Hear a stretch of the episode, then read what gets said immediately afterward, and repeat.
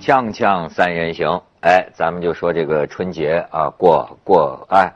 这个你知道春节这个名称啊，嗯是袁世凯的时候才定下来很，近，嗯，是吧？非常它不是从古就有的，反倒那个时候的大年初一呢叫元旦，嗯，那什么时候把一月一号当元旦呢？呃反而是中华民国民国政府临时大总统孙中孙山，中山嗯一九一二年一月一号，哎，定这元旦。所以我就觉得，你看，他中国有很多这一路过来的这个这个历法上的这个变化，嗯这个挺有意思，变化非常大。变化非常大。帅，有点草率。但是呢，有一件事儿就是这个这个于老师最近注意到了，而且有专门的研究啊，就是去年的十一月嗯三十号，嗯十月三十号，中国的二十四节气，嗯就联合国教科文组织嗯定为非物质文化遗产遗产遗产了。嗯哎，这事儿有什么重大意义？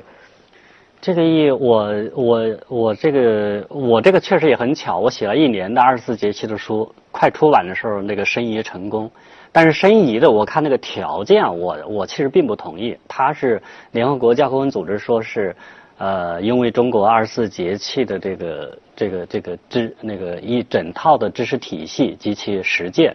它值得做一个遗产进纳入进来。嗯，啊，这其实就是还是把二十四节气等同于像昆曲啊、书那个中国的书法呀，或者说这种这种中医啊，类似于这种东西。但是在我看来，二十四节气它是一个活的，它现在还能起作用。起什么作用？我觉得整个对，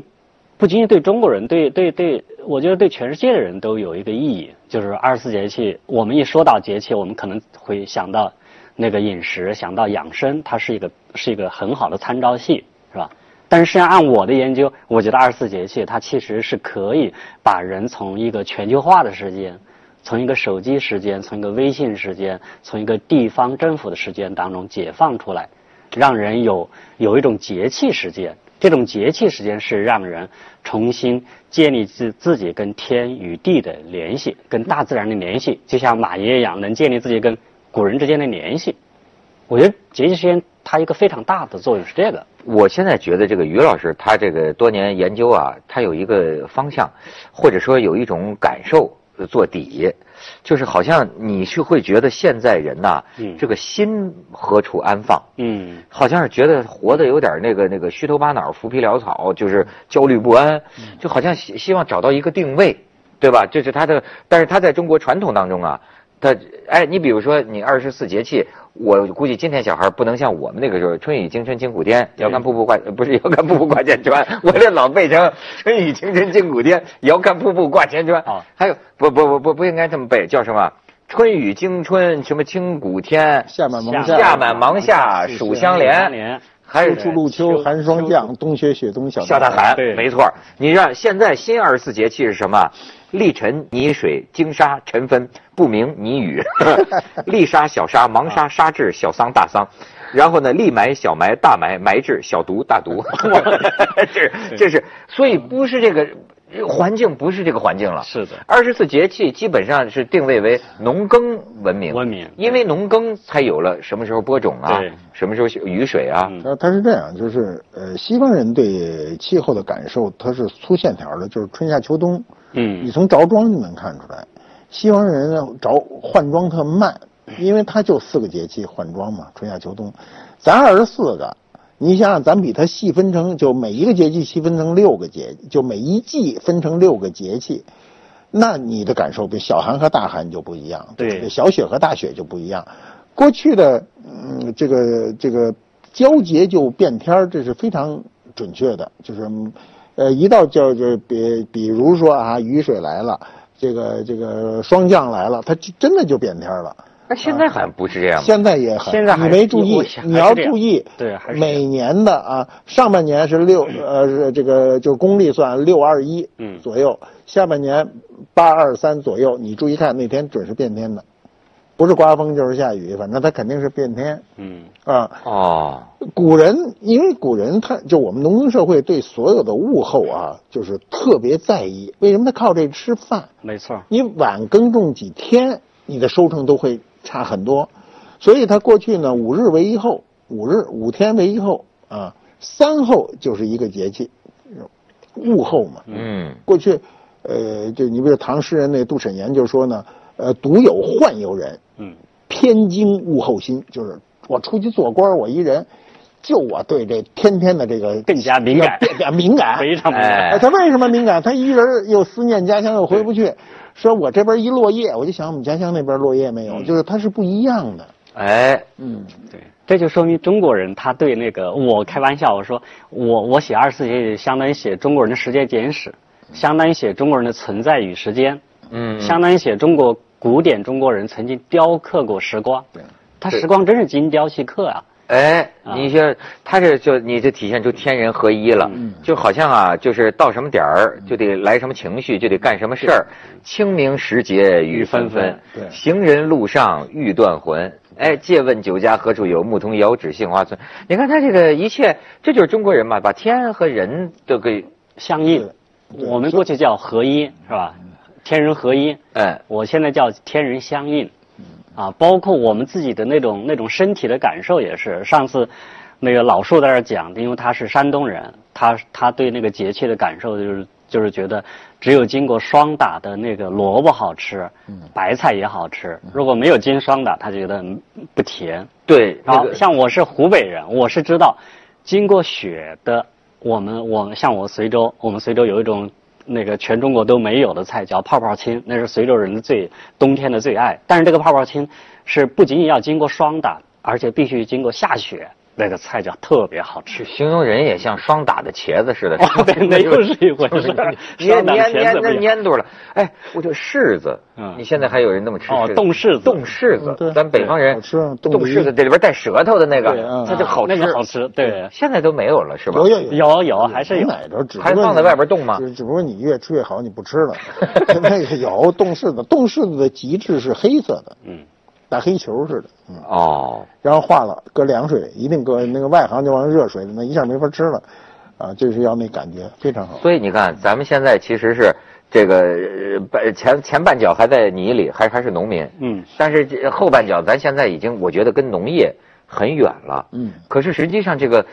农耕是个想象起来都很有意思的一件那事儿当然，它真的是啊，这个这个这春收呃这不是春春种种秋收秋收嗯对是吧？跟着日月星辰对，然后整个二十四节气它实际上是个太阳变化的，是个循环一年的循环的规律，分分分分分。然后呢，这个人在活动期间的人全有这个定位没错啊。哎，动静过去讲动静有时，嗯哎，什么时候冬天你看，就就得睡，就得藏，嗯对吧对？哎，这东西，但是你觉得今天这些东西还有存在的必要吗？当然，我觉得，我觉得现在老是把强调二十四节气是农耕文化的一种，这是这是或者说跟只跟农民的生产生活有关，这是误误解。像过去的中医，还有中国古代的那些士大夫们，他其实都从那个二十四节气里面呢获得了很多的东西。你我比觉如得说，我觉得包括马爷刚才提到的杜水岩这些士大夫，他从这个节气的这个这个时光里面，他就能够对自身的，我觉得他的他的存在，他有一种提提升。他不过说，呃，我们这当然是我们现代的语言，他当当时是他们是从节气里面，他们有一种新的生活方式。啊，你包括那种那种我们知道的《兰亭序》是吧？它是也是来自于节气的那种那种生活，它要它是一到春天，它是它是暮春哎哎暮春之初去、哎去踏春，对对对而且要去在河边儿去要去要出出毒，去去去出对毒他们素叫，休憩，休憩休憩是一种活动，对对对就像什么文人的雅集一样，对对对休憩好像就有那种拔除对邪气、邪毒气的那哎么一没错个没意思。错对对对。但你今天人说起来，这不是胡说八道吗？不能说胡胡说八道，因为你毕竟藏了一冬啊， 你猫冬猫了一冬，你身上还是有些那个我那个们东西，你需要我们现散发呀。啊对，我们现在的身体呢是不符合自然规律 的，就是你比如你冬天屋里很暖和，你穿的会很少，你有时候跟这屋里还冒汗呢， 嗯，嗯嗯，这个不符合这个人的就跟自然的吻合的这种规律。是啊，啊、如果你冬天呃在屋里过过分的热，你很燥，很不舒服。我现在就不太希望，呃，冬季的时候屋里过热，就适度就可以了，嗯，不至于动手动脚就可以了。哦你，看，你看那个我们这个节气很有意思啊，这个节气你听着好像是一个，呃，不是很有规律的事儿吧？但是你现在从科学上有的特别极致的规律，比如夏至和冬至，哎，这这两是天日对日照，对，冬去的时候，我们家那阳光我都画一印儿，就到冬至这一天，阳光到达这个位置，嗯再也不可能长 了，就是阳光进入家最、啊日最极点。日长至日极。第二天就开始那阳光一点一点往回缩，对，对吧？那古人这多准呢、这你这什么历法呀？对不对？还有这两天那个大家在传的一幅照片儿，就是那个颐和园的那个石岐孔桥。嗯，那石岐孔桥每只有冬至前后的那几天，那对个太阳的那个阳光才能把那个石岐孔桥全部照亮，对对其他天照不亮。对对对它有有阳光的角度问题吗？这个世界上很多呃像金字塔呀，对还像南美的一些神嗯庙啊，都是这种他对太阳的观测，在某一个冬至这一天，嗯哎，就到了什么地方，嗯哎，这就是古人的这种观测。呃，你看，你看他那个二十四节气啊，你把它给拆拆开，因为我们大部分人都是顶多就背你这儿歌是吧？要不然呢，就是你也不去找它的规律，你找它的规律的时候特有意思，你把那个词儿调出来，比如啊，立春、立夏、立秋、立冬全有吧？嗯，但是中间呢，这个夏天和冬天都叫至，达到达到最高点啊，夏至对、冬至。但春秋叫分，分你看还说多好，对分就是这天真的是中分，对对立分制，呃，对，哎，也就是咱们叫呃立冬、呃立春、立夏、立秋、立冬，但是春秋都是春分、秋分，春哎呃，这个夏和冬都是夏至、冬至。嗯，它这个语言的严谨呐、非常严谨。呃非常严谨啊，甚至他这个你要理解它那个字面的意思，哎，是而且呢，它就跟这个阴阳，哎而且那么样的吻合，对嗯就是我就觉得中国人有一种啊法天象地，嗯就是他就是说啊，他说的这个东西啊，一半儿是自然可以观测到的，嗯一半儿又是出于他的某种。呃，设计还是他的某种编码感受你对你比如说，就说哎，说冬至的那一天，这就符合《易经》说的这个阴气到了极了，应该是最阴了，最阴寒 了，啊对对阴阳吧？但是呢，它这个《易经》那个六道啊，那个一阳，嗯啊，来复了，一阳来一复阳， 从来这抵个时候阳阳气是冬至这一天刚刚开始萌对生，，是的嗯哎，对它这你你到夏至呢，它又变成是老阳了，就是这个啊阳到达极盛，但是呢，阴恰恰所谓的阴气又来又是从夏至那一天开开始始嗯孕萌芽，没错，所以这东西。它不全完全是瞎编， 咱不接广告不是瞎，编咱接广告，锵锵三人行，广告之后见。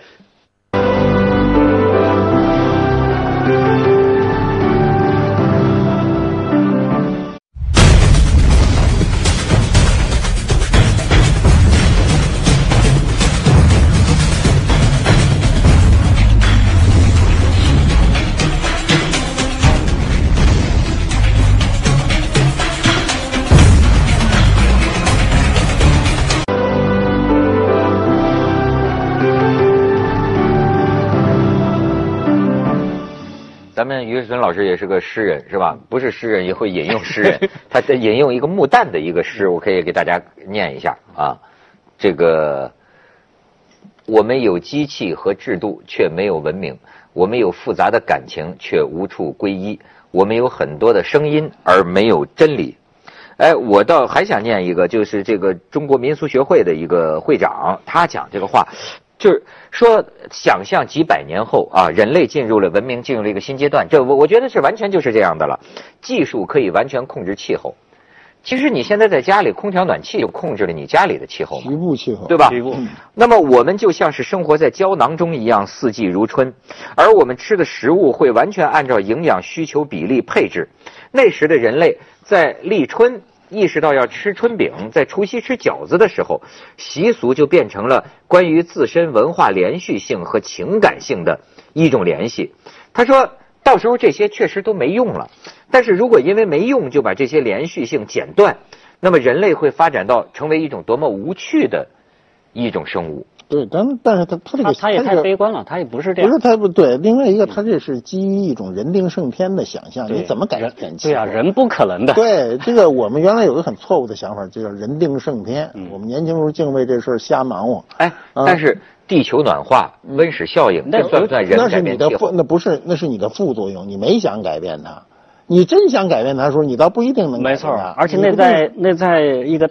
大大时间跨跨度里面，它那个不算什么。对还有个现在大家都越来越认识到，就是说你吃东西，你不可能超越你的时间，不可能超越节气。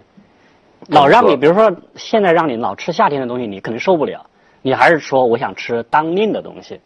谁在当令？ 就是冬天让你节气连呗续吃西瓜，你就崩溃了。对呀、对哎，啊所以还是要吃符合节气的当令的食物。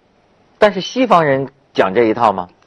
西方人我西方现在超市里啊，温室种出来的蔬菜瓜果，四季都想吃什么可以吃什么吧。我们的超市恐我怕嗯们一样啊，一样啊，嗯我们这也是反季节的，反季节的什么是都啊，对，但是这这几年我觉得， 我觉得很多人还是意识到反季节的蔬菜不能多吃啊，啊，它还是跟你的，比如说你现在的身体是在处于猫的收藏的状态，但是你老吃那种生发的东西，那不是跟你的身体反着来了吗？马爷，你信这些吗？我我信，我岁数越大越 信，什么都信。哎，你说这岁数越大，我还就跟你说，我为什么就是愿意学习，但是很难相信呢？嗯就是因为我个人的身体完全感觉不到。就比方说啊，嗯所有的这些个我吃过中药啊，所有这包括说中医讲这个上火的，嗯我估计我如果吃了巴豆，这是有效的，我承认啊它能泻，对吧？嗯。但是什么说人参呐、哦燕窝啊，你感这感个觉不到他说的很多东西，我不能说它没有用，就好比就是说，哎，有人说羊肉，嗯或者就是什么就温补了，吃什么肉就上火了。我的身体，我我周围很多人，他们就是能感受得到，嗯，我吃什么都百无禁忌，什么季节吃什么，我没感觉到有什么问题。呃，尤其是我对壮阳这事儿，当然也做过研究，对吧？ 就是您您就您说的这事儿，我有一次问一个老师，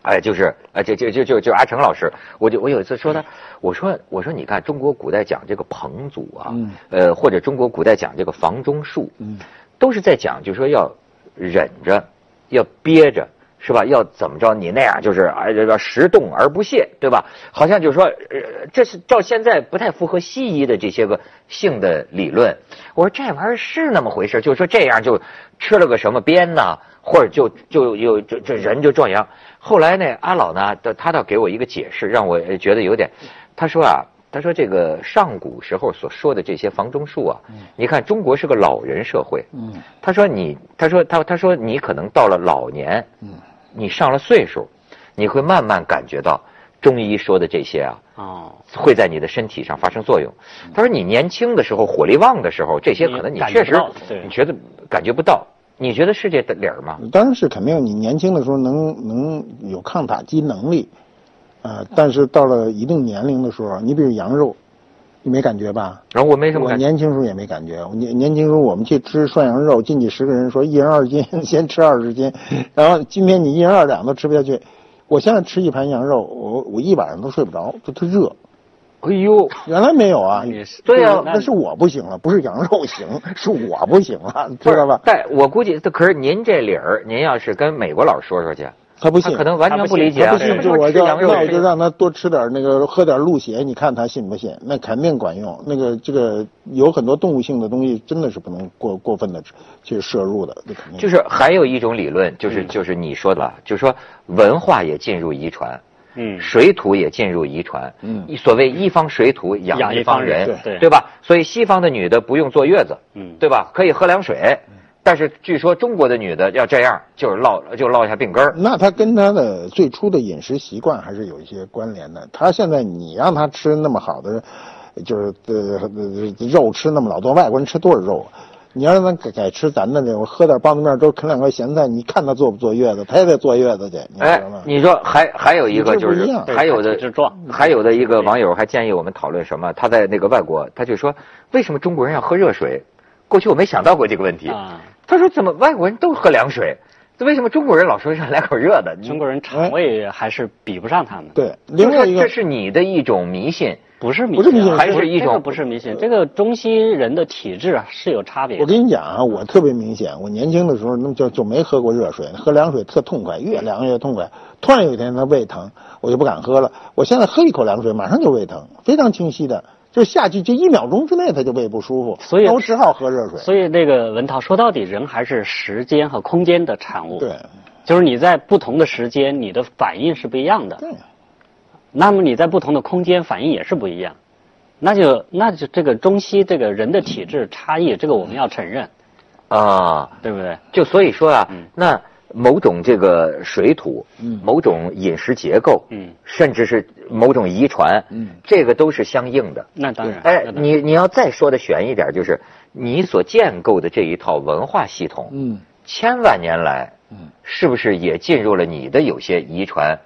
密码？你像文道他们就老爱说，说没有什么是自然，就没、哦没有什么东西叫自然，没有一个东西叫嗯叫自然，对吧？今天戴眼镜就很自然，但是自然吗？对吧？那这这是没有这这这个本身这个人的身体就是被很多东西一直在在建构啊，在在嗯在改那造。那这有一点哈、就是说敏感人和不敏感是不一样的。比如我们就拿二十四节气说啊，这里有一词儿很怪，叫惊蛰。惊蛰对原来叫对我也对吧？你说立春、立夏、立冬，这大家都听得懂。什么叫惊蛰呀？有人说到那时候万物都苏醒了，对吧？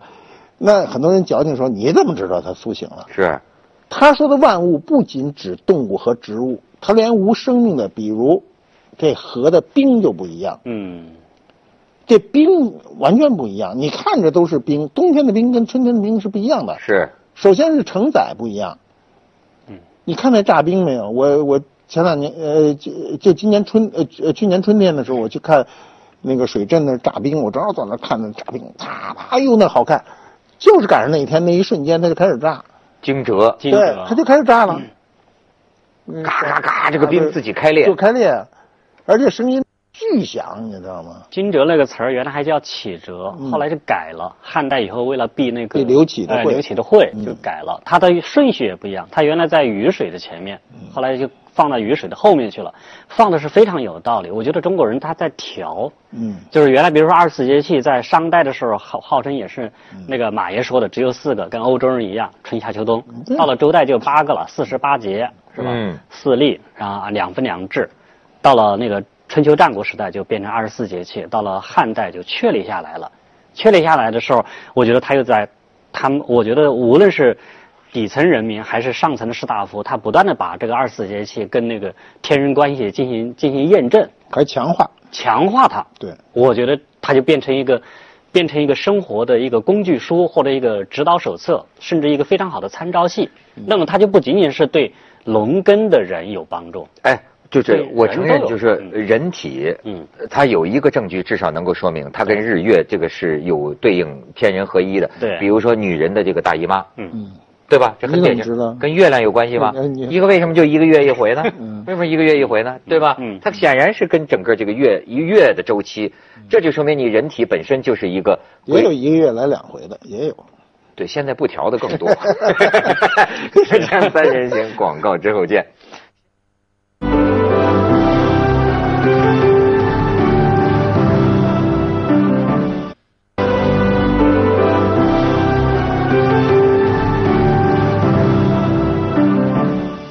所以说，你说这不来的也有，对吧？这个不调的也有， 是这避孕药就在改变，就是就是在改变人的身体啊，改变这没种错所谓的天赋的一些个节律嘛。是的，但是但是老天爷也会也也会反抗啊，所以大家现在才说问我们有没有二十二十五节气，立埋是不是？啊，那立埋为什么出现？我觉得就是因为跟人想去人定胜天有关。哎呦，你说这个雾霾，你你现在怎么办呢？就是我我我首先啊，就觉得很简单，我希望知道确切的原因是权威发布的啊，但是确切的原因呢，能够说服大家，别老说都是汽车尾气。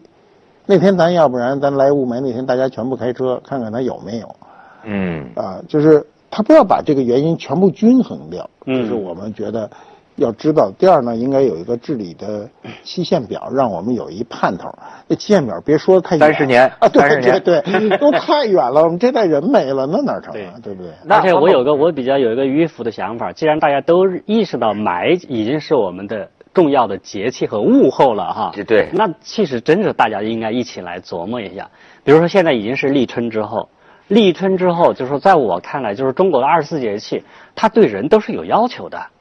比如说什是么有要求的。比如说立春的时候，它是希望大家能够有人真正的那种人心仁爱之心能焕发出来，春生嘛，啊也要生发出来。比如说，我还可以举一个讲一个大家可能你可能知道的例子，马爷也知道的例子，就是就是咸丰皇帝为什么能能当皇帝？嗯他比不上那个鬼子六是吧？他聪明劲儿没有那个恭亲王厉害，但是他他在道光皇帝面前他表现的不错，是他师傅教的。啊怎么教他？就是有一年春天，大家那个道光皇帝让他的这些皇子们去打猎，对，结果鬼子六，恭亲王给的那个猎物最多，但是咸丰没没有没有没有上交东西，然后道光就没问他，就没打猎物对，啊，就问他为什么没有打，他就把师傅教的话就说了，他说，哎呀，他说，他说那个那个儿臣知道此时什么，啊万物滋育，就是说我那个那个动物动物植物都在都在繁育状态，他说我不能上干天和，哦，然后这道光皇帝说此真帝者之言也，这哦这全是他师傅教的，他师傅叫杜寿田，就说啊，你文武都比不过六哥，对别只能示弱，还是示弱。这我不忍心伤害哎，这对些对对这对，但是些找了一畜个生说辞，找了但一个是这个上干天和下招人愿，下招地禄，这个是有说法的。我觉得雾霾就是这个东西，我们已经干了天和了，